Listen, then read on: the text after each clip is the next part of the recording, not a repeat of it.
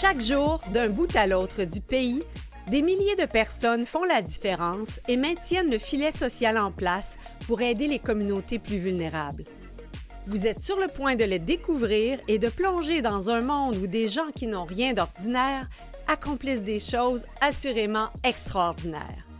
Des gens avec un cœur grand comme le monde et qui contribuent à changer le monde. Ici Chantal Doré, bienvenue à la troisième saison des Héros Anonymes, épisode 2.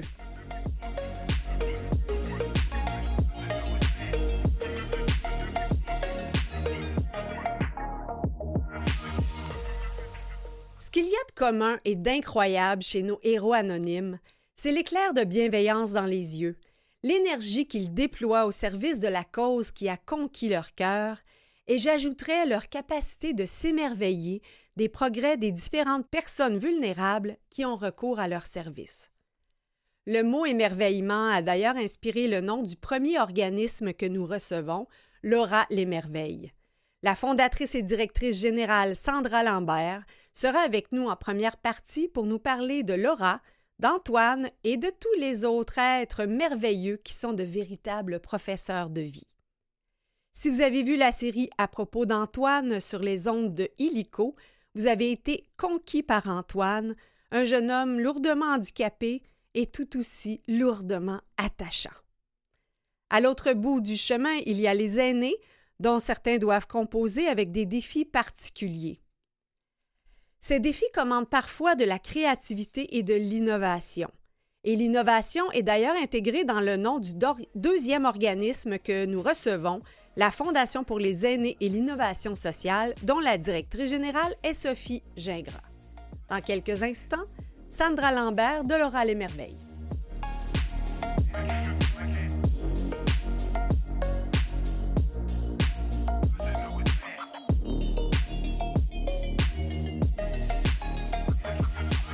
Ma première invitée à l'émission Les Héros Anonymes est vraiment un symbole de passion.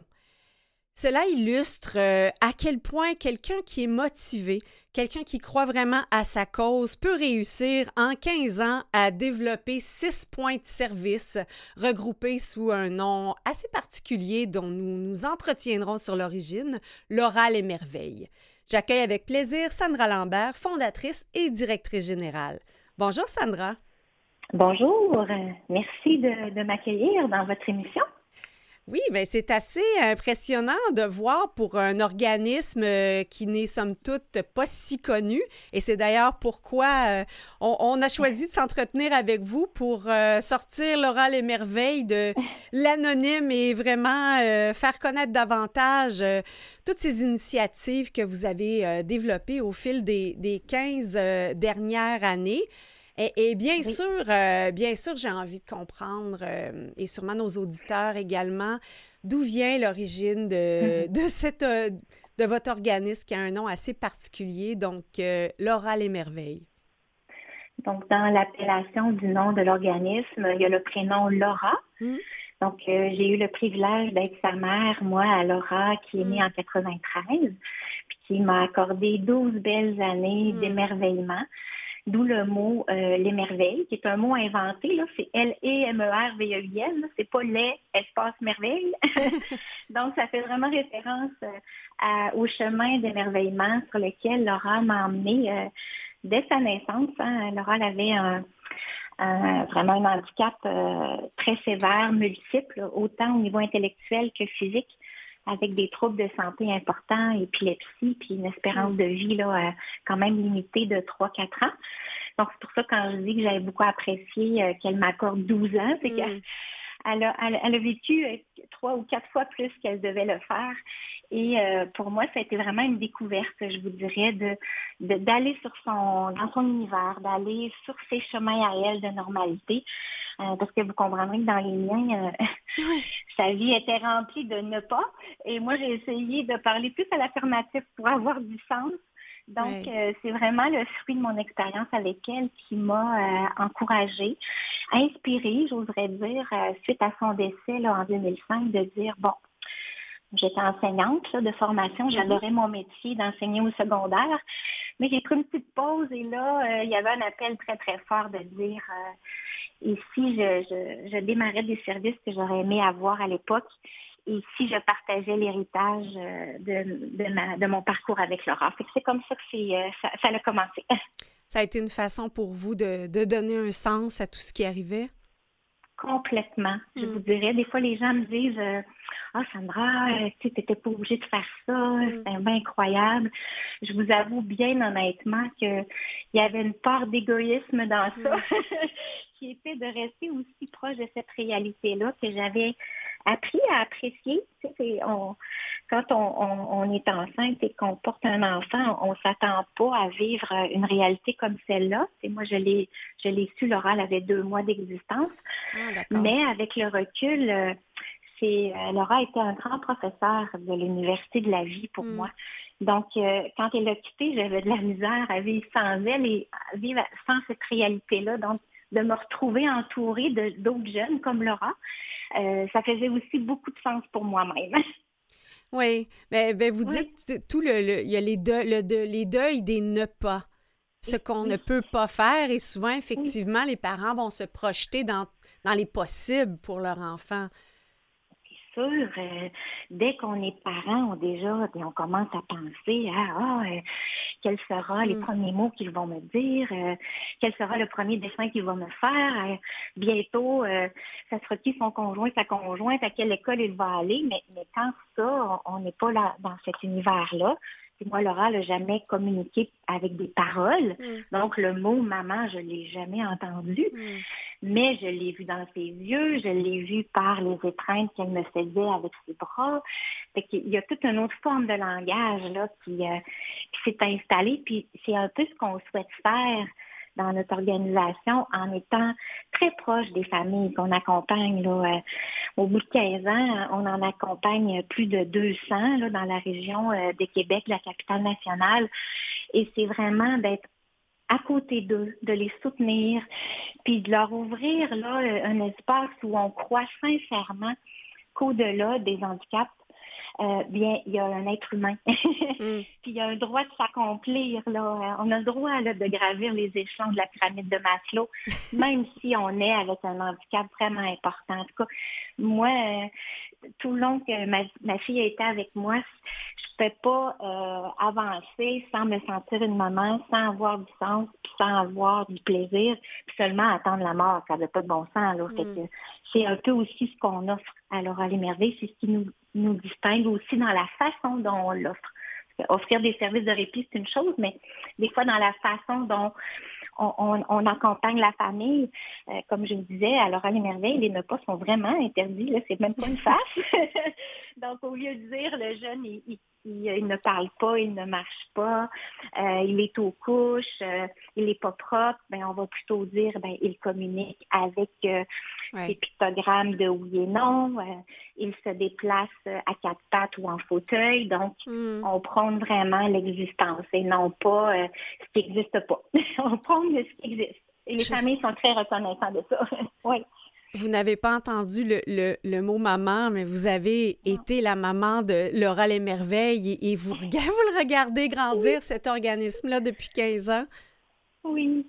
On va avoir le temps de, on va avoir le temps de bien bien expliquer euh, tout ce que vous faites. J'aimerais revenir sur quand vous parlez de la, pyramide de, Maslow. Donc on parle évidemment là de à la base les, les besoins de, de base, euh, euh, manger, être vêtu, avoir un toit et autres. Et à l'autre bout, on parle de l'épanouissement.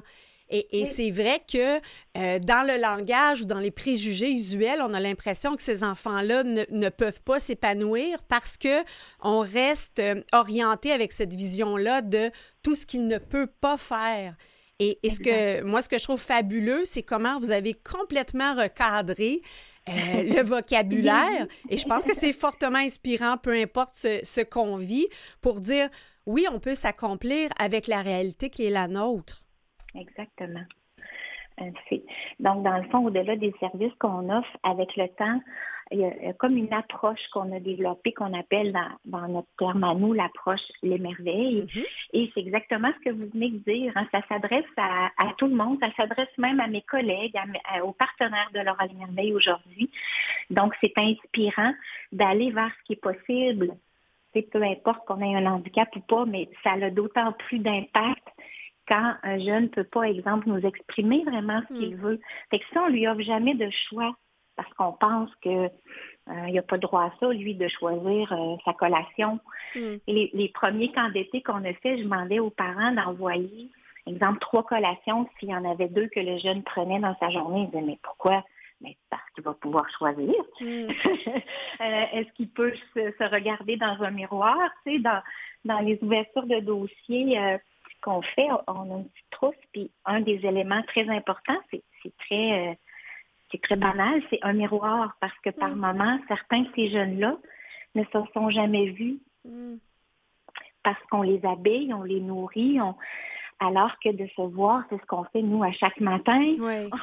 Hein, on brosse nos dents, on se lance un peu d'eau fraîche dans le visage, on se regarde, on se dit oh oui, le temps a passé, il y a des risques qui apparaissent, mais bon, mais, vous comprenez ce que je veux dire, c'est la base même de, la dignité humaine.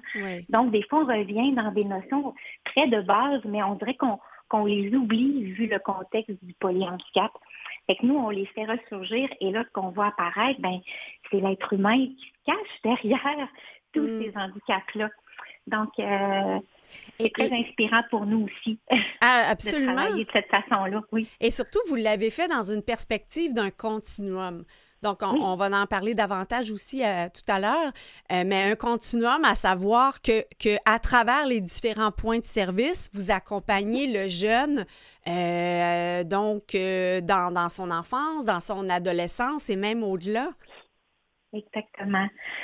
Euh, on pensait pas, hein, quelqu'un mm-hmm. m'avait dit ça au tout début, en 2006-2007, là, puis euh, on a créé l'organisme en 2008, qu'on aurait eu six points de service et au-delà de nos espérances. Donc, je suis extrêmement remplie de reconnaissance par rapport aux gens qui ont embarqué dans cette aventure parce que c'est vraiment un grand, grand travail d'équipe.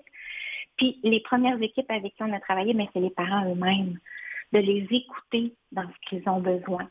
Donc, c'est pour ça qu'à travers le temps, et à mesure que les parents nous exprimaient, euh, mettons exemple, après avoir réalisé que c'était possible pour leurs jeunes de vivre un camp d'été spécialisé, ben là, les parents nous ont fait confiance. Et les premières journées, les parents, des fois, voulaient rester avec le jeune et dire, ah ben, pensez-vous vraiment qu'il va être capable de faire sa journée? Je, oui, oui, Ah ben ça, handicap ou pas, ah, hein, les parents, on est tous pareils.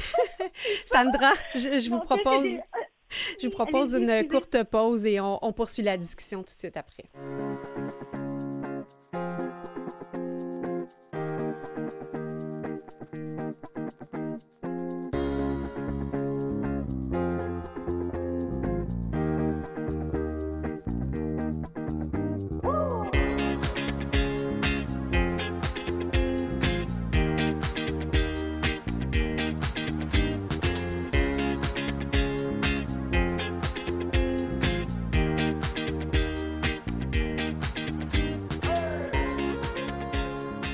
Retour à l'émission Les Héros Anonymes, nous sommes avec la fondatrice et directrice générale de l'organisme L'Oral et Merveille, Sandra Lambert. Alors, Sandra, on parlait un peu là, de, l'espèce de mélange de, fierté et en même temps de, peur, d'insécurité lorsqu'on laisse notre enfant au service de garde. Et là, quand on est dans, un cas d'un jeune qui, vit avec de multiples handicaps, euh, j'imagine qu'il faut vraiment faire confiance à, l'équipe euh, en place parce qu'on a développé une connaissance intime de, la communication avec, avec notre enfant, surtout dans le cas où il ne s'exprime pas verbalement. Complètement. Hmm. D'ailleurs, euh, c'est souvent nos parents qui sont des, des projets aidants, sont souvent les, spécialistes hein, de leur enfant. Fait que c'est vraiment important pour nous de faire une belle, belle collecte de données, une belle rencontre avec la famille pour qu'ils nous parlent de leur jeune. On a un questionnaire très exhaustif de ce côté-là. Mais après, une fois qu'il est rempli, combien important pour nous pour pouvoir euh, interagir adéquatement avec le jeune. Donc, euh, ça passe par aussi de la formation très rigoureuse auprès euh, de, nos équipes. On a environ là, entre 100 et 200 employés, dépendamment des périodes de l'année. C'est une période où il y a plus d'occasionnels, la période estivale. Mais on a vraiment une formation de base et continue qu'on a mis en place euh, depuis les 15 dernières années, qu'on a bonifié grâce à mes collègues extraordinaires qui continuent d'améliorer le parcours. Là. Euh, Hein, plus on en sait, plus on sait qu'on n'en sait pas. Donc, on est toujours en mode formation continue, évidemment. Donc, euh, oui, euh, les parents sont pour nous euh, les premiers spécialistes et on est là pour travailler avec eux, bien évidemment. Puis, de les écouter, comme je vous disais, c'est vraiment eux qui ont été les sources d'inspiration pour développer ce continuum de services-là. On est là pour les soutenir et les appuyer le plus longtemps possible. Ben, c'est un peu comme, peu importe qu'on ait un enfant qui a un handicap ou pas, lorsqu'il ne parle pas encore, on connaît leur son, leur façon de pleurer, puis on, fait la différence d'un enfant à l'autre. Donc, c'est toute cette intimité-là ensuite qu'on est capable pour poursuivre la, communication. Et vous nous disiez, bon, que l'espérance de vie euh, euh, grandit de plus en plus, ce qui a amené à, créer aussi dans votre continuum de services des classes pour les jeunes 21 euh, ans et plus, et même 25 ans. J'ai envie de vous, vous entendre, là, classe La Marguerite, ateliers mm. socio-professionnels, les artisans. C'est riche tout ça. Exactement. Puis comme je vous l'exprimais d'entrée de jeu, euh, dès mon expérience personnelle, l'intention première, c'est d'essayer de développer un parcours le plus normalisant possible. Mm-hmm. Donc, euh, le parcours que vous et moi avons fait, que peut-être vos enfants, que les gens qu'on connaît, euh, c'est d'essayer de voir ben, qu'est-ce qui peut être adapté pour que ces jeunes-là, ben, eux aussi, aient ce même parcours-là. Donc, quand on termine l'école, dans leur cas, l'école spécialisée se termine à 21 ans. Ben, voyez-vous, en, 2011, euh, nous, on a commencé la réflexion. Ça fait quand même euh, 12 ans, bientôt 13 euh, à ce moment-là. Et c'est les parents qui nous ont dit, mon 12, dans deux ans, trois ans, équipe de Laura les Merveilles, hmm. euh, mon enfant, euh, parce qu'ils les appellent comme ça, même s'ils sont adultes, va, terminer l'école spécialisée, mais, mais, mais qu'est-ce que je vais faire? moi, parce que est-ce que je vais prendre ma retraite pour m'en occuper, hmm. mais aussi sa vie à lui.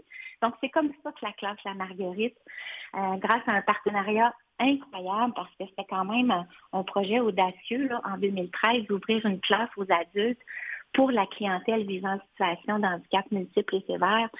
Je vous dirais que c'est le premier projet qui a vu le jour de cet ordre-là dans la province de Québec. Mmh. Donc, euh, la Commission scolaire des découvreurs, chapeau à leur ouverture, à leur audace, à leur confiance en nous pour dire, ben nous, oui, on y croit qu'ils peuvent continuer d'apprendre. Donc, on a, avec le temps, établi un beau parcours de formation aux adultes qui dure cinq ans. Euh, puis qui s'arrête, même si à l'époque, on ne savait pas ce qu'il y allait avoir après comme je vous disais, on avait comme référence le fait de dire, ben, dans le parcours normalisant, on n'est pas à l'école toute la vie parce qu'il n'y a pas d'autre chose qui nous attend. Hein. Mm. Normalement, là, à un moment donné, on débouche puis on contribue à notre euh, collectivité, à notre communauté. Alors, euh, après le bal des finissants, ben oui, on a osé penser qu'ils pouvaient participer aussi à des ateliers socioprofessionnels. Alors, c'est fantastique qu'est-ce qu'il vit là? L'équipe aussi est fantastique déborde de créativité et euh, offre des, contrats à, nos jeunes qui ont 26 ans et plus. Euh, comme exemple, euh, à chaque année, la période des fêtes vient de passer. Là, dès le mois de septembre, ils commencent à préparer leurs produits parce qu'ils font un marché de Noël dans le mois de décembre. Après ça, là, là à ce temps-ci de l'année, ils vont commencer à faire leur semis parce qu'ils vont vendre des pousses pour le printemps. Euh, ils vont faire un bloc euh, de, de, travail là, un peu plus artistique mm-hmm. parce qu'ils vont faire un vernissage, exemple, au mois de juin. Fait que voyez-vous un peu toute la belle contribution sociale, c'est qu'il y a un beau volet entrepreneurial euh, auquel ils peuvent toucher. Et ça fait du sens pour eux, mais imaginez le sens que ça peut faire aussi pour les parents, pour les grands-parents qui voient que ce, jeune adulte-là, ben lui aussi a sa vie. Parce que des fois, on pense aux Ah, les parents, qu'est-ce qu'ils vont faire? Parce que là, le jeune, oui, mais le jeune lui-même aussi a le droit d'avoir une vie. Ses parents, oui, ont le droit d'avoir du répit, mais le jeune a le droit d'avoir une vie aussi. Donc, c'est un peu ça, les ateliers socio-professionnels. ça, ben, ça allait déboucher sur un troisième projet. Je ne sais pas si vous voulez que j'en parle maintenant ou euh, au niveau de la maison Leclerc. Oui, en fait, ce qui m'a aussi épaté, c'est de voir, parce qu'il y, a tout l'aspect du financement. Bon, je sais que euh, un petit peu plus de la moitié, c'est des, euh, des, paliers gouvernementaux qui vous financent, mais il y a tout le volet des fondations, des dons, des parents, dont la, famille derrière les, fameux biscuits Leclerc, là, qui a été tout un soutien pour vous. Incroyablement. Oui, euh, qu'est-ce qu'ils ont fait? Ben, Monsieur euh, Jean-Robert Leclerc et sa femme Suzanne étaient des donateurs de l'oral Merveille depuis 2013 environ. Fait que moi, je venais à chaque année dans leur maison familiale prendre un thé, euh, j'apportais le rapport annuel et ils me donnaient un chèque annuellement pour mm-hmm. l'ensemble des services. Puis, dans un des rapports annuels, à un moment donné, à la fin de la dernière section, c'est souvent nos chantiers d'avenir. Bien, on, avait écrit que les parents rêvaient d'un milieu de vie pour les adultes où il y aurait une forme de garde partagée, que le jeune qui est encore à la maison chez ses parents, au lieu d'être placé ou avoir mm. s'en aller en CHSLD, mais exemple, qui pourrait aller euh, s'habituer à vivre avec des colocs, exemple une semaine par mois, par exemple, ou mm-hmm. une semaine sur deux. Alors, c'est les parents qui nous avaient demandé ça. Fait qu'un bonjour, Monsieur Jean-Robert Leclerc m'appelle et me dit, Sandra, euh, j'ai pensé à ça en fin de semaine et euh, notre belle maison familiale où tu viens nous rencontrer pourrait servir au projet dont vous rêvez. Wow! C'était fantastique. Et depuis, ben, on travaille fort pour mettre en place. Donc, leur fondation a gardé la maison. Donc, nous, on opère à l'intérieur et ils ont euh, aussi euh, fait les rénovations pour faire un beau pavillon de huit chambres dans mm-hmm. leur ancien garage.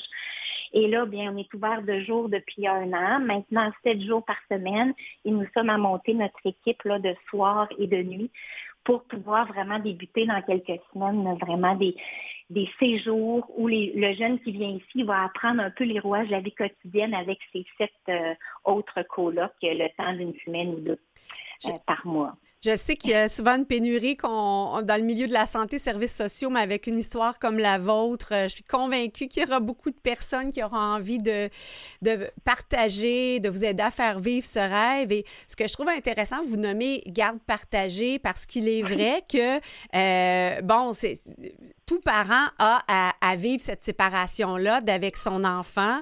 Des fois, il y a des parents qui vivent une garde partagée avec leurs enfants, mais il est vrai que les parents qui euh, vivent avec des enfants lourdement handicapés, euh, ça peut devenir euh, tout un défi au quotidien, mais en même temps, de, dire ils s'en vont complètement, ben, c'est même une partie de notre identité de parents là, qui, qui part. Donc, même pour le parent, j'imagine, ça doit être sécurisant d'avoir à la fois du répit, mais de conserver ce lien-là quotidien. Absolument. Puis c'est un peu pour ça qu'ils ont osé rêver mm. et nous, nous, exprimer leurs rêves en disant ben et, et, si on pouvait faire ça comme ça, ça serait l'idéal pour nous. Fait qu'on pourrait s'habituer à voir notre jeune prendre son envol, son autonomie, euh, parce qu'on ne peut pas se le cacher, ces parents-là, euh, certains d'entre eux, dont le jeune a exemple 30 ans, 31 ans, euh, il y a de l'usure. Hein? Mm. ces parents-là ont plus 20 ans non plus. Donc, je pense que c'est un, beau milieu de vie qui peut à la fois permettre aux jeunes de vivre son étape où il est rendu comme adulte dans son, parcours de vie, puis aux parents aussi, là.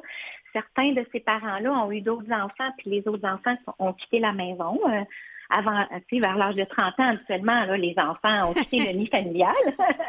ben pourquoi pas euh, ces jeunes-là aussi, là. Donc, toute la mise en œuvre de ce projet-là, c'est vraiment toute la communauté qui l'a, qui l'a porté. Et je tiens aussi à remercier le CIUS de la capitale nationale qui nous supporte dans ça, qui a cru au projet. Là, on attend des nouvelles du ministère de la Santé et des Services sociaux pour consolider le budget. Là, fait qu'on se croise les, doigts, les doigts pour avoir des bonnes nouvelles en début d'année 2024. Euh, je, veux, je, vous le euh, souhaite, euh, je vous le souhaite vraiment, Sandra. peut-être en terminant, il y a un autre projet que je ne connaissais pas. Ben, j'avais vu passer, mais là, quand j'ai fait le lien que c'était relié à Laura les merveilles, j'en étais émerveillée. C'est la série à propos d'Antoine sur euh, Club Hélico. Alors, racontez-nous qu'est-ce que c'est? Bien, écoutez, euh, on a suivi ça de près puisque Antoine, qui joue son propre rôle mm-hmm. dans la série Antoine, euh, vient fréquente les services de Laura les merveilles depuis plusieurs années. Antoine a maintenant 17 ans. Donc, on a un peu suivi ça de près avec les parents d'Antoine pour aussi appuyer l'équipe de tournage pour qu'ils puissent bien entrer en contact avec Antoine. On avait, exemple, des, bénévoles et des accompagnateurs qui ont pu aider à, faire la traduction du langage d'Antoine, disons ça mhm. comme ça. Mais bien sûr, ses parents étaient très présents aussi. Et il y a des tournages qui ont été euh, faits dans les points de service de l'Oral et Merveille. Et il y a même des figurants euh, dans la série 1. Euh, un des épisodes, c'est l'anniversaire d'Antoine et il y a d'autres jeunes. Bien, il y avait des jeunes de l'Oral et Merveille qui ont participer au casting, imaginez-vous donc, avec leurs parents qui étaient d'une fierté incroyable. et vous parlez de casting, euh, là, euh, c'est une série euh, Claude Legault, Fanny Mallette, Sylvain Marcel, réalisée par Pods. vous avez eu vraiment des gens qui ont cru en, ce projet. Et, et, comme vous le dites, je pense que c'est Antoine, autant que Laura, nous démontre vraiment qu'est-ce que ah, c'est être des professeurs de vie complètement. Puis cette série-là, avec l'angle aussi qu'elle aborde la situation de vie d'Antoine, euh, vraiment chapeau à Kathleen Rouleau qui a écrit la série, hein, qui est la belle-mère d'Antoine, mm-hmm. et qui nous démontre toute cette sensibilité-là, ce lien privilégié-là euh, qu'on peut créer avec un, jeune qui a une situation comme celle d'Antoine, mais aussi les, les, situations cocasses. Quand on écoute la série, on passe, on rit, là, mais on passe aussi à rire aux larmes, là, parce mm-hmm. qu'il y a des bouts de, de, grandes émotions, mais en même temps, il y a plein de bel humour. Donc, euh, moi, j'ai particulièrement apprécié cet aspect-là. C'est, c'est une belle visibilité ou une façon de sensibiliser à cette réalité-là qui est quand même peu connue en même temps, heureusement, hein, on ne souhaite pas qu'il y ait euh, trop de jeunes qui ont des situations comme ça, mais ça existe. Et quand ça nous arrive, c'est pas quelque chose qu'on a souhaité. Je peux juste vous le confirmer. Mais vous avez fait d'une situation euh, difficile euh, quelque chose d'extraordinaire, Sandra, et vraiment, ça a été un plaisir de vous entendre parler de l'Oral et Merveille. On vous souhaite vraiment le succès dans tous les autres projets, pour tous les Laurent Antoine et les autres petits êtres merveilleux dont vous vous occupez. Oui, parce que sur notre petit mouton, qui est notre... Euh, emblème, notre, notre mascotte, il y a une petite étoile et c'est tous ceux qui ont rejoint notre euh, leur ah. étoile euh, pendant qu'ils fréquentaient les services. Puis si vous voulez en savoir plus, on a aussi la belle maison Les Merveilles Suzanne Vachon où là, c'est une maison de soins palliatifs pédiatriques là, hein, pour toute l'Est du Québec. Donc, sur le site de laura merveille.ca, vous avez tous les points de service dans cette maison-là, bien, on accompagne les parents là, avec leurs jeunes jusqu'au bout de la vie. Que ça aussi, ça vient compléter le beau continuum de services euh, que nous offrons à nos 200 familles. Merci. de votre intérêt, je l'apprécie beaucoup. Merci beaucoup, Sandra. Un plaisir de vous avoir reçu. Au revoir.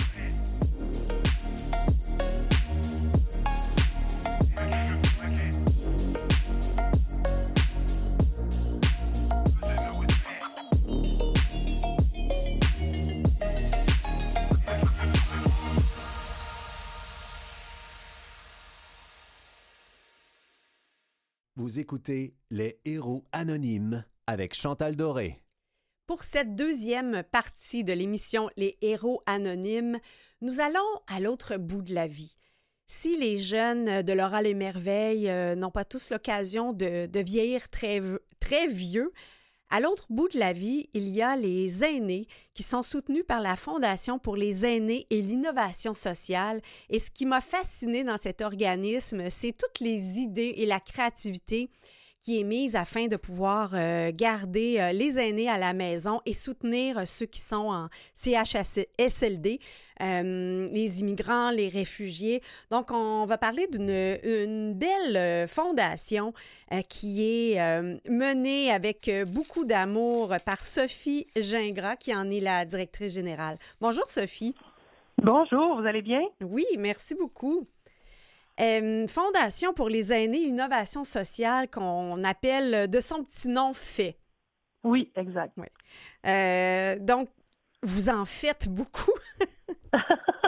ben, on veut en faire plus, même, je dirais, parce que les besoins sont grands. Hein. Euh, comme vous le savez, là, euh, les aînés euh, ont de plus en plus de besoins et sont de plus en plus nombreux aussi, bien sûr. On n'invente rien. puis, ben, nous aussi, comme population, on est de plus en plus sensibles à ce qu'ils vivent parce que on commence à comprendre qu'on on, s'en va tous vers là quelque part. Là, fait qu'on veut obtenir cette reconnaissance-là qu'on a dans notre vie comme citoyen actif. Ben, on veut que ça continue en vieillissant. Puis ben, c'est un petit peu tout ça là, que, que, la Fondation veut euh, euh, ramener à l'avant-scène la, à des préoccupations, je dirais. Tout à l'heure, je, vous ai, je voudrais vous entendre vraiment sur le volet innovation. Parce que justement, avec euh, le, non seulement le vieillissement de la population, mais de grosses cohortes vont vieillir en même temps, je crois que ce sera essentiel de faire preuve d'innovation parce que les défis seront nombreux. Mais d'abord, peut-être brosser un portrait euh, de l'aide que vous fournissez. Bon, d'entrée de jeu, vous n'avez pas de clients directs. Vous êtes plutôt au, service de plusieurs établissements et d'organismes qui, eux, sont au contact des personnes âgées. C'est ça? Oui, oui, vous avez raison. C'est-à-dire qu'on n'a pas de, d'équipes bénévoles qui vont donner des soins directement aux personnes, soit qui sont en résidence ou à domicile.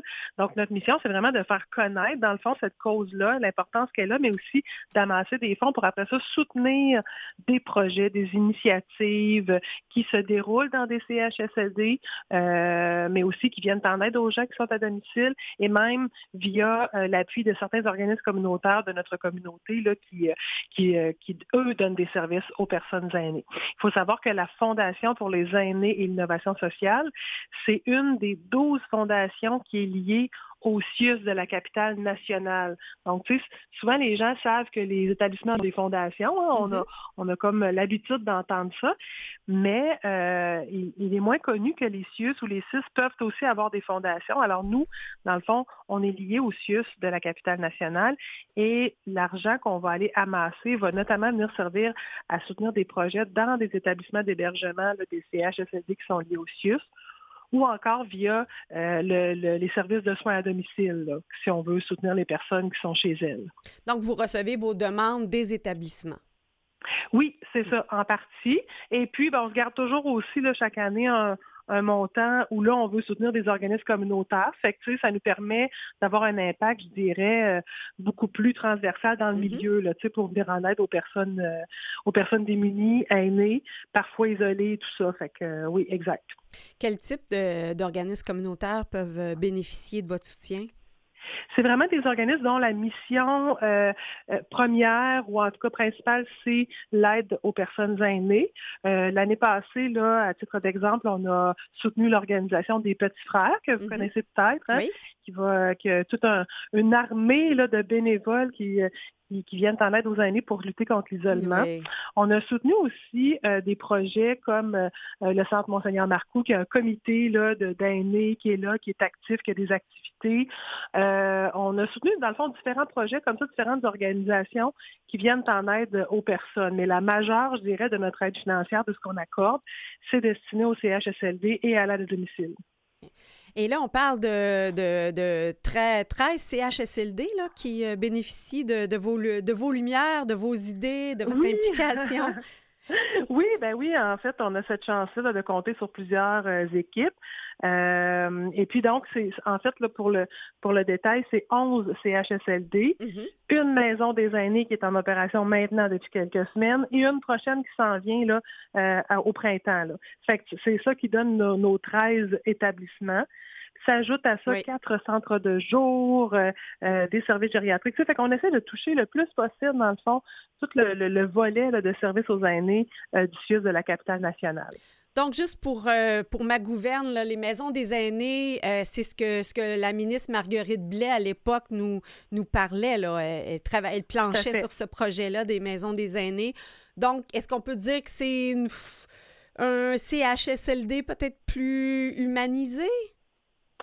Ben en fait, euh, on peut le dire comme ça, mais je pense que ce qu'il faut surtout retenir, c'est que la, la, toute l'imagerie ou euh, le, la philosophie derrière mm-hmm. les maisons des aînés, euh, bien sûr, ça a amené à la construction de nouvelles résidences, tout ça, mais surtout, je pense, puis là, je le dis, euh, tu sais, moi, je suis une outsider, je suis pas une personne du CIUS, là, je suis pas un employé du CIUS, mais mm-hmm. peut-être qu'il me corrigerait, mais moi, je pense que ça a surtout amené toute une autre philosophie de soins au, sein de la, de des établissements euh, qui sont euh, beaucoup plus sensibles ou intéressés, dans le fond, à développer vraiment des milieux de vie plus que des milieux de santé. Bien, bien sûr, ça vient avec les soins, la sécurité, mmh, mmh, mmh.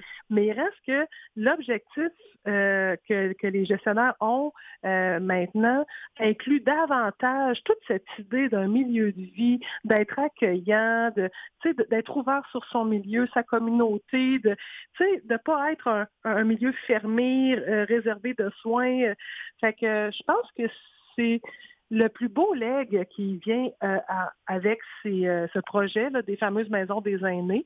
Puis en plus, ben là, en plus, il y a, des établissements qui viennent avec ça, avec des nouvelles constructions, puis tout ça, qui sont impressionnantes, puis qui, changent un peu la philosophie, puis le, modèle qu'on voit, là, qu'on imagine des grands corridors avec des mm-hmm. chambres d'hôpital. Fait que, mais au-delà de ça, il faut donner à César ce qui appartient à César, c'est que cette, cette philosophie, je crois, qui porte les maisons des aînés, c'est euh, propagé je dirais, à l'ensemble des soins mhm. pour les aînés. Mais j'imagine aussi que ça, ça, fait du sens que si on, soutient une philosophie de milieu de vie où on va créer des, des lieux qui sont inspirants, des projets qui, qui donnent envie de, de, de participer, ben on va avoir un impact automatique sur, euh, sur la santé aussi. Hein. Ça fait partie euh, des, des, des, raisons qui nous amènent à, à rester en santé, de, de sentir qu'on fait partie d'un milieu puis qu'on participe à des activités versus avoir rien à faire. Tout à fait, tout à fait, vous le dites bien, là. Puis, tu sais, je pense que ça répond encore davantage aux préoccupations des futurs aînés là, que nous sommes, euh, que, nos parents sont. Là, je ne sais pas quel âge que vous avez, mais je veux dire, tu sais, toute cette vague là, de, de, de, futurs aînés qui s'en vient mm-hmm. souhaitent être impliqués, être actifs et tout ça. Fait que je pense que ça répond là, à ce besoin euh, justement d'appartenir à une communauté, tu sais, plus que de seulement être pris en charge par cette communauté-là. Là. Mm, mm-hmm. C'est assez central comme, euh, distinction. Euh, je regardais la liste des, projets, des équipements euh, financés. Là, on parle de, de terrasse extérieure, aménagement d'une salle multisensorielle, achat de balançoire, jardin communautaire. mais d'abord, qu'est-ce que c'est une salle multisensorielle? en fait, c'est un modèle qui a été développé en Europe, là, je m'avancerai pas trop si c'est euh, hollandais ou euh, allemand, mais c'est les fameuses salles Schnorzel. Donc, euh, quand on entre là-dedans, c'est vraiment un, espace d'atmosphère. dans le fond, il, y a, différents types de lumière, il y a de, l'aromathérapie avec des huiles ah. essentielles, il y a des, il y a des sons, il y a, tu sais, fait que c'est vraiment là comme un petit cocon là où tous nos sens sont en éveil, là, je dirais. Là. Il, y a, il, y a, des doudous, il, y a des, il peut y avoir des petits animaux robotisés, thérapeutiques, toutes sortes de choses, dans le fond, qui font que la personne, elle est tous ses sens sont hmm. stimulés en même temps. Là. Puis on sait que ça contribue justement au développement du, du, cerveau puis à une meilleure humeur. Donc, ça, ça finit par avoir un impact sur la santé. Oui, tout à fait. Oui. Et là, vous piquez ma curiosité des petits animaux robotisés. Qu'est-ce que c'est? Ah, ah. ben ça c'est vraiment euh, une belle innovation. Mm. En fait, ce sont euh, nous ce qu'on connaît là, c'est les chats. Il y a des petits chats, il y a des chiens aussi, mais c'est vraiment des animaux en fait là que, qui sont des peluches en fait là euh, avec des batteries et qui vont faire certains gestes là pour donner une impression d'être de vrais animaux. Donc le chat par exemple, il va se rouler sur le dos, il ronronne, il miaule, il donne un petit peu, il se liche la patte, tout ça, tu sais. Mais l'idée, c'est que pour des personnes qui se retrouvent très seules, par exemple, euh, dans des environnements où ils ne peuvent plus avoir d'animaux, honnêtement, c'est bluffant. Là. Tu sais, l'effet que ah ça fait quand on met la petite bête sur nous, on se met à la flatter, on se prend au jeu. Tu sais. Alors, pour des gens en, soit, comme je le disais, en situation d'isolement, tout ça, ou pour des gens en perte cognitive, hmm. ça devient, dans certains cas, leur plus grand ami. Non, ils font euh, pas la différence que le chat soit euh, vrai ou pas. Non, c'est ça, mais, mais ce, que ça, ce que ça crée comme interaction entre la personne, euh, les intervenants, les familles, les voisins, hein, mm. les, résidents autour, c'est extraordinaire parce que dans certains cas, les gens vont aller présenter leur animal, ils en parlent, là, mon chat, il est tannant, là, mon chat, il a fait ça. Tu sais, c'est vraiment euh, euh, un équipement qui est euh, impressionnant euh, par rapport à ce qu'il apporte aux personnes à qui on va les offrir. Là, euh, puis je, je, trouve ça le fun que vous souligniez ce, cet équipement-là parce qu'il y a quelques semaines, on a été au salon de la FADOC là, avec la Fondation et on avait nos chats robotisés pour attirer un peu les gens au kiosque. Puis tu sais, les gens étaient comme, ben voyons donc, un chat robot, mais comment ça? mais, mais tu sais, on, ne s'imagine pas que rendu à un certain mm. Dans une situation où on est isolé, qu'on vit tout seul, ou qu'on écoute la télé tout seul le soir, ou que ou qu'on a des pertes cognitives, que ça peut faire une différence extraordinaire dans la vie des gens. Fait que, il faut vraiment analyser ces, ces objets-là, ces, ces petits plus-là, comme euh, vraiment pour les clientèles auxquelles elles, sont destinées au final. tu sais. Oui, oui. Euh, nous, ce qu'on voit, c'est que ça fait vraiment une différence euh, dans la vie des gens. Ben, c'est sûr Comme que la zoothérapie, tu sais, on, on finance aussi des activités de zoothérapie dans les milieux. Là, Avec des animaux euh, que, que la programmation, c'est plus du dressage dans ce cas-ci. oui. Oui. Mais, mais je peux comprendre que ça, ça, demande quand même un certain entretien de le nourrir, vider la litière, aller chercher de la nourriture. Et pour quelqu'un donc qui, est à qui peut être à mobilité réduite ou des pertes cognitives, qui ne pourrait pas s'en occuper, mais en même temps va bénéficier euh, de cette stimulation-là. Ben oui, absolument, mm. parce que ça fait une présence, quelle qu'elle soit, euh, pour ces personnes-là. Ça devient une personne, ça devient un petit être à qui on parle, on mm. s'adresse. Comment tu vas ce matin, mon bébé? Tu sais, je, on a des chats, on lui parle comme si c'était nos enfants, tu sais. Fait que c'est pareil pour eux au final. Fait que ça les garde tu sais, euh, euh, actifs cognitivement, ça les garde actifs aussi ça répond à un besoin émotif, en fait, de ne pas être seul.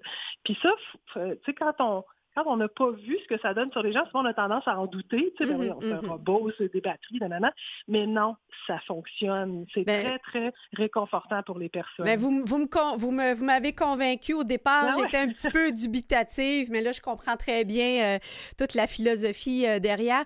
Sophie Gingras, je vous propose une courte pause et euh, on poursuit l'exploration de la Fondation pour les aînés et l'innovation sociale tout de suite après. Merci.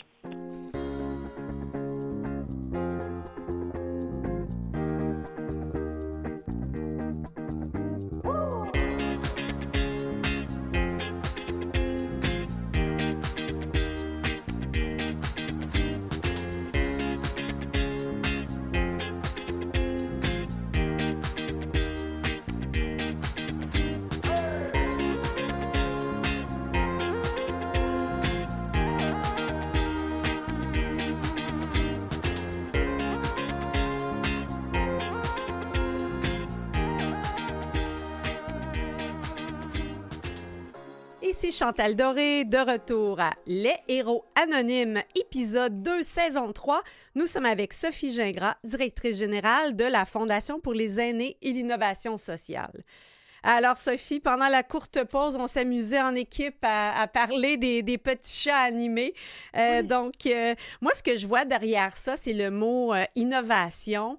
Mm. Et, les défis du côté du vieillissement de la population seront très nombreux euh, dans les prochaines années. J'entendais juste en, venant euh, en, studio à la radio qu'on parlait de la, pénurie des médicaments et je me disais, mais comment on va vivre ce casse-tête-là euh, du vieillissement de la population. Alors, je me demandais, est-ce que, est que vous êtes impliqué aussi peut-être avec euh, euh, des chercheurs pour faire en sorte soit de bénéficier de leurs idées ou encore de leur transmettre ce que vous observez? Oui, absolument. On est impliqué là depuis quelques années avec euh, un centre de recherche qui s'appelle Vitam, mm-hmm. donc euh, qui est un centre qui se concentre sur euh, toutes les les, les, conditions d'un développement d'un vieillissement en santé durable en quelque sorte. Donc toutes les mm. conditions pour l'individu, mais aussi dans sa communauté. Donc, tu sais, comment on peut faire pour créer des milieux de vie où les gens peuvent vieillir euh, en santé de façon durable. Fait que, fait que ça, on est en collaboration avec eux euh, à cet égard-là. Puis l'autre élément aussi qu'on veut, euh, au cours des prochaines années, supporter davantage, c'est peut-être des initiatives ou des innovations pour le, l'aide à domicile, oui. parce que on sait que les gens veulent aller vers ça. Euh, le gouvernement va aller vers ça aussi pour une question, là, euh, ne serait-ce que de coût. Euh, fait que, il faut qu'on soit de plus en plus agile par rapport à ça. Et la Fondation pourraient, dans le futur, être davantage impliqués dans des projets qui s'intéressent justement à euh, comment on peut mieux venir en aide aux personnes de façon plus efficace, en collaboration avec des organismes communautaires aussi. Fait que là, à titre d'exemple, cette année, on a euh, contribué financièrement à un projet, euh, un projet pilote en quelque sorte, avec une fondation qui s'appelle la Fondation Cap Diamant. Et puis, l'idée, en fait, c'est d'observer si ça vaut la peine de créer un service d'accompagnement euh, pour aller faire son marché à des coûts, euh, tu sais, dans les bannières euh, moins chères un petit peu. Là. Parce que dans certains quartiers de Québec, les gens ont moins accès à des épiceries qui sont reconnues comme étant un petit peu moins chères que les autres. Donc, on est il y a un organisme communautaire qui nous a approchés puis qui disait, ben, on aimerait ça amener ces personnes-là dans des d'autres centres pour les amener à avoir un marché plus abordable. Mais ça demande quand même un bénévole, ça demande une voiture, ça prend quelqu'un qui mhm. accompagne. Tu sais, on peut pas juste aller porter personne, puis on va la rechercher. Donc, euh, fait que là, tu sais, ça, c'est le genre de truc, parce que là, on, se disait, mais si on offre ce service-là, ça vaut autant. Nous autres, si on, fait un don, ben la personne, peut-être au final, aura juste un 10 à payer. Là, mm-hmm, mm-hmm. Fait que là, on est en train d'évaluer, ben, est-ce que ça répond aux besoins? Est-ce que la formule est bonne? Est-ce qu'avec les organismes communautaires, c'est, possible de, jouer cette carte-là? Fait que c'est ce genre de projet-là aussi en innovation sociale qu'on veut appuyer pour venir faire une différence là, dans la vie des gens de tous les jours. Là. Euh, je sais aussi que vous avez... Euh, vous avez euh, une expertise euh, montante aussi de, du côté des, immigrants ou des, réfugiés qui, euh, qui évidemment, hein, tout le monde vieillit, peu importe de, quelle origine culturelle aussi. Est-ce que ça vous amène aussi pour comprendre un peu certains facteurs culturels à peut-être avoir le soutien de, certains organismes communautaires culturels ou, ou même peut-être de, bénévoles d'autres cultures? Ben, en fait, euh, ça, c'est un axe qu'on a euh, exploré dans les dernières années. Puis, euh, depuis l'an passé, on a décidé de se, de se, de se concentrer uniquement sur les, les, fonds qu'on recueille pour mm-hmm. venir en aide aux personnes aînées. Donc, on a pris un petit peu de distance par rapport à ça, peut-être pour mieux redécoller, parce que ce qu'on ce qu'on avait observé aussi, c'était que ben, par rapport au vieillissement, les les, euh, euh, les, communautés culturelles ou les immigrants dans notre région, c'était pas oui, il y a des problématiques, mais on y avait encore c'était pas une communauté très grande. Fait que euh, souvent ils ont tendance aussi à, se, soutenir aussi beaucoup en famille, à garder leur aîné à domicile, ouais. C'est ça. Fait que là, on a décidé de se concentrer vraiment sur les aînés. Mais cela dit, euh, si on pouvait euh, faire des liens avec des organismes communautaires de, qui sont liés à l'immigration, mm-hmm. aux personnes réfugiées, puis tout ça, puis aux personnes aînées, ben ça, c'est le genre de projet que là, on serait prêt à financer aussi. Là, fait que là, on est en train de, de, tisser des liens tranquillement pour se rapprocher de ces organisations-là, puis dire, ben, est-ce que dans les, euh, euh, les, communautés que vous représentez, c'est quoi les enjeux pour les personnes aînées dans ces communautés-là? Puis comment la Fondation peut mettre en place quelque chose, encore une fois, d'innovant, pour leur venir en aide directement? Alors qu'il euh, y a quelques années, bon, on touchait peut-être plus tous les groupes d'âge là, pour les, personnes, les nouveaux arrivants, je dirais, plus vulnérables. Bien là, on veut vraiment se concentrer sur les groupes d'aînés d'entre eux. Oui, oui. Vous, vous parlez, Sophie Gingras, de tisser des liens. Euh, je vois que vous, votre organisme est issu de, la fusion justement de, plusieurs fondations. Est-ce qu'il n'y a pas déjà là dans la structure une forme d'innovation sociale de se dire, bon, on sait que les donateurs sont très sollicités par de, très nombreuses causes, la recherche de financement, elle est ardue pour, euh, pour les, responsables. Euh, est-ce qu'il n'y a pas justement une nécessité de regarder nos structures pour voir comment on pourrait avoir plus euh, euh, d'impact social et faire en sorte que euh, les investissements des donateurs produisent encore plus de résultats? Bien, je pense que c'est une voie à évaluer, bien sûr, parce que ce faisant, on partage surtout notre expertise, tu puis on, grandit finalement notre niveau de compétence. Mais euh, je vous dirais que nous, on, a opté pour cette stratégie-là parce que étant intimement lié au réseau du euh, réseau de la santé, ben on a été un peu aussi aux premières lignes là, pour euh, subir les changements aussi qui arrivaient, les fusions qui arrivaient d'établissements. Fait que dans le fond, les fusions desquelles nous avons, nous, avons été créés étaient auparavant des fondations liées à des établissements précis, là, tu sais, euh, mm-hmm. euh, un hôpital machin ou fait que puis finalement, à un moment donné, ils se rendaient compte que c'était beaucoup trop lourd à, soutenir une fondation autonome juste pour leur établissement. Puis euh, donc, ça a amené finalement à ces, à ces fusions-là. Puis je pense à, la création d'une certaine force d'impact. Mm-hmm. Parce que ce que je constate dans la, dans la, cause des aînés, c'est que bien que les gens soient sensibles aux aînés, dans le sens que, tu sais, ils veulent que nos aînés vieillissent dans la dignité, en sécurité, euh, tout ça, euh, c'est comme si collectivement au Québec, les aînés, c'est pas une clientèle que, que, pour laquelle on doit faire des dons. Là, ça fait mm-hmm. comme pas partie de nos préoccupations de philanthropes. Tandis que pour les enfants, il y a énormément de campagnes. Oui. Tout à fait, tout à fait. Puis là, on est vraiment sensible, que ce mm-hmm. soit ça, que ce soit la pauvreté, les femmes, mais les aînés, non, non, c'est pas nous autres. Ça, ça, c'est le gouvernement qui s'occupe de ça. Ah oui, hein? comme ben si cette cible-là est plus associée à une responsabilité gouvernementale, tandis que ben, les enfants, ça vient nous chercher, ça vient nous chercher plus au niveau de comme donateur, tandis que les aînés, on le voit comme si c'était une responsabilité gouvernementale. Ça vient d'où ben, cette perception-là, d'après vous? Ben, écoutez, il y a plusieurs facteurs, je pense, qui peuvent expliquer ça. Là, euh, peut-être euh, l'histoire euh, du Québec, là, qui a fait que, à travers les années, l'État a, rassemblé beaucoup de services pour les aînés. Tu sais, on, a comme te fédérer ça en quelque sorte par l'État. Puis maintenant, on a comme un peu déresponsabilisé les familles jusqu'à un certain mm. point. Là. Puis là, ben là, on essaie de faire l'inverse, mais là, les gens sont un peu Ah, mais c'était pas de même avant. Puis tu sais, fait que, il y a peut-être de ça un peu, euh, mais je pense qu'il y a quelque chose à, un petit peu casser dans cet imaginaire-là parce que, tu sais, je veux dire, l'État, il s'occupe aussi des gens qui sont dans la pauvreté. L'État, il s'occupe des enfants qui, sont, qui ont des difficultés mm-hmm. ou malades. Euh, on est là quand même là, comme euh, structure euh, gouvernementale. Alors, euh, et pourtant, comme donateur, comme philanthrope, on accepte de faire le petit plus, tu sais, pour améliorer la qualité de vie de ces personnes-là, pour soutenir les familles, etc.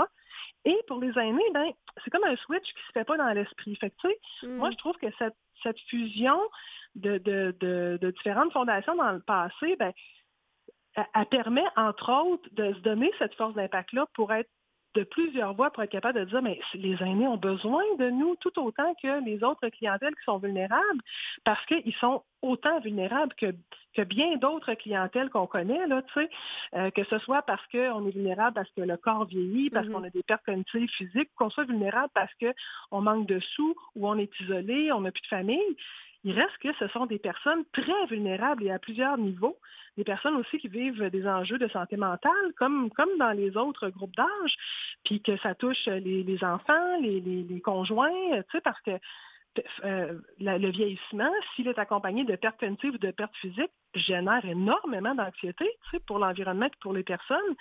Fait quelque part, là, c'est une clientèle vraiment vulnérable et qui a des grands besoins.